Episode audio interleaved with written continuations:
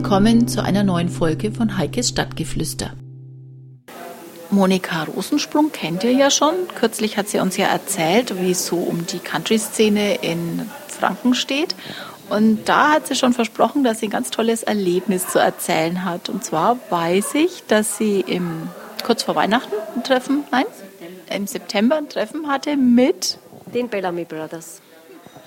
Und ich habe dann über Twitter gemerkt, dass sie da unheimlich davon zehrt und irgendwie immer noch ein bisschen schwebt. Das muss also toll gewesen sein. Erzähl mal. Ja, das war sehr toll und das hat mich auch wirklich sehr lange auf Wolke 7 schweben lassen. Das ist wahr. Was ist so das Besondere an dem Treffen gewesen? An dem Treffen, das Besondere war eigentlich, ich hatte über Twitter schon Kontakt mit den beiden, äh, speziell mit dem David. Und als ich zum ersten Konzert im Juli unten war und mich nur vorgestellt habe mit Namen, hat er mich sofort als ein Twitter-Freund erkannt und identifiziert und das hat mich schon unheimlich beeindruckt, denn das ist eigentlich nicht selbstverständlich, dass solche Legenden einen dann, bloß weil man ein bisschen mit ihnen interagiert hat, dann erkennen. Das ist schon ganz besonders gewesen. Vor allem schon auch über die Distanz über einen großen Teich. Ja, natürlich, noch mehr, klar. Und wenn man denkt, ich so kleines Licht, die so große Stars, das ist schon sehr beeindruckend dann. Vor allen Dingen, man kann sich ja denken, dass sie auch nicht nur zehn neue Leute im Jahr kennenlernen, sondern ja Tausende. Bei jedem neuen Auftritt kommen neue Leute dazu.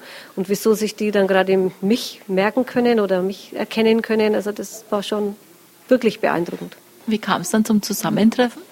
Zum Zusammentreffen kam es bei einem Konzert eben, wo wir dann hinterher mit ihnen auch sprechen durften und über meine Tätigkeit mit der Wheel, wo ich ja gelegentlich schreibe, Auftrittsberichte eben auch, wollte ich einfach nur nachfragen, ob ich auch ein Foto in der Zeitschrift veröffentlichen darf. Und daraufhin, wie gesagt, ich bin ein höflicher Mensch, habe mich erst mal vorgestellt und bekam dazu hören, oh, mein Twitter-Buddy.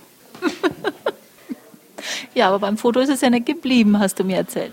Das ist richtig, ja. Es war dann im September äh, zweiter Auftritt wieder in Untermeidingen im Four Corners angekündigt. Und beim Schreiben von dem ersten Bericht habe ich mir gedacht, Mann, das wäre doch mal toll, solche Leute interviewen zu dürfen. Das ist so, so ein richtiger Traum. Als sie dann angekündigt waren, habe ich meinen Herausgeber angerufen und gefragt, wie er dazu stehen würde. Noch dazu kurz vorher dann ein Album von ihnen rausgekommen ist. Das heißt Bellamy Brothers and Friends Across the Sea, zusammen mit Schweizer Künstlern.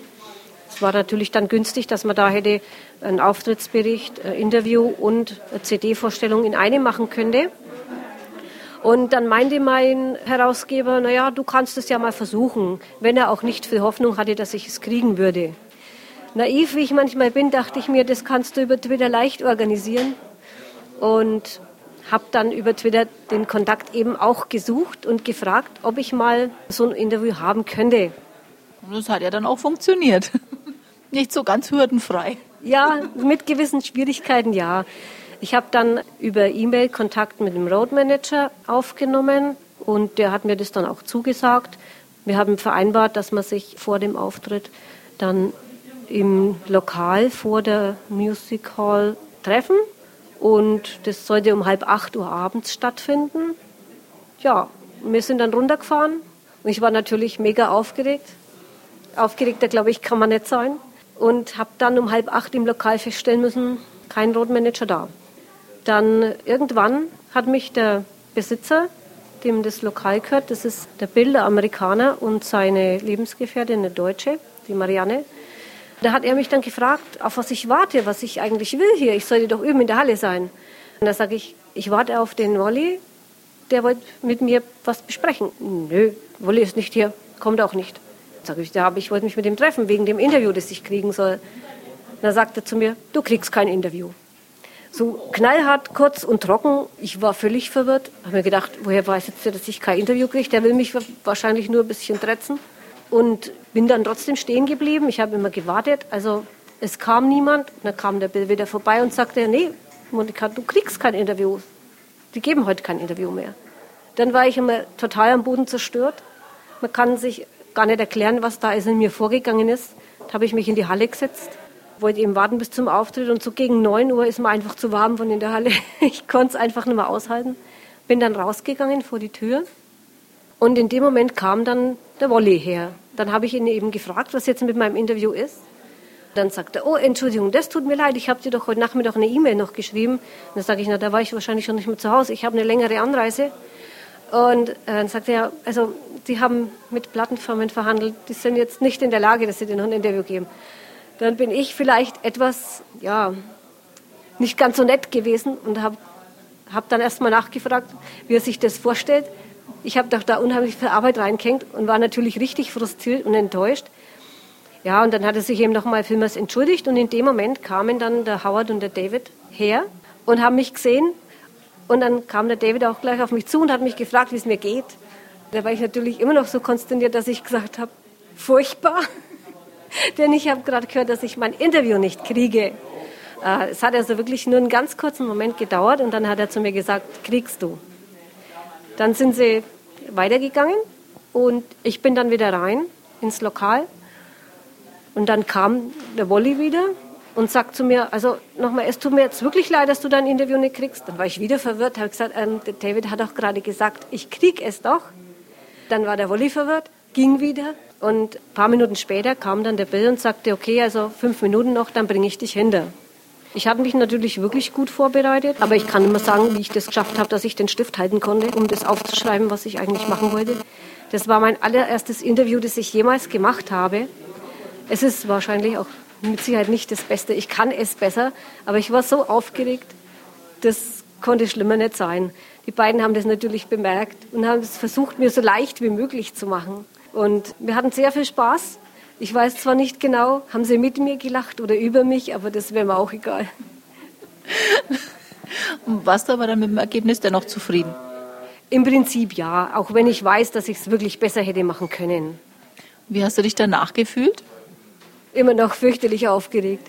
Das habe ich getragen die ganze Nacht. Ich bin dann, äh, wie ich heimgekommen bin, um drei Uhr bin ich in etwa heimgekommen und um vier dann habe ich endlich geschlafen, bin um fünf wieder aufgestanden und habe dann angefangen, das, was ich als Antworten gekriegt habe, wieder zu notieren, aufzuschreiben, in eine Form zu bringen und praktisch schon angefangen, das zu bearbeiten. Aber jetzt gut September, jetzt haben wir Ende Januar. Ich habe das Gefühl, das trägt dich immer noch. Ja, das ist wahr. Das sind so Erlebnisse, die, die geben einem lange was. Und ich bin da auch nicht stolz drauf. Nein, bin ich eigentlich nicht. Ich bin unheimlich dankbar dafür. Das kann man gar nicht genug ausdrücken, wie dankbar man für sowas sein kann. Und wie waren die jetzt so ganz privat aus dem Nähkästchen geplaudert? Was für Typen sind es? Die sind unheimlich nett. Also das sind wirklich ganz tolle Typen. Ich habe sie nur von ihrer besten Seite kennengelernt. Kann mir aber nicht vorstellen, dass sie auch eine schlechte haben. Also ich weder arrogant noch irgendwas. Ganz, ganz umgänglich und also ganz beeindruckend. Und ihr habt ja immer noch Kontakt. Über Twitter reißt es ja nicht ab. Hast du vor, sie wiederzutreffen oder wird es dann wieder zehn geben? Das hoffe ich doch schwer. Sie kommen ja dieses Jahr auch wieder nach Deutschland. Die ersten Konzerte sind in Berlin, in Essen, bei Kiel, in Lübeck mit in Kiel.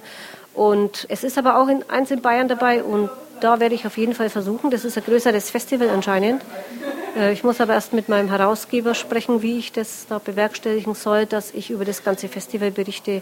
Ich habe ja auch noch nie direkt Kontakt mit Veranstaltern aufgenommen. Ich bin ja in der Branche relativ neu. Ich, wenn mich jemand fragen würde, was mich befähigt, das zu machen, würde ich ihm sagen, eigentlich rein gar nichts, vielleicht außer meine Leidenschaft für die Musik.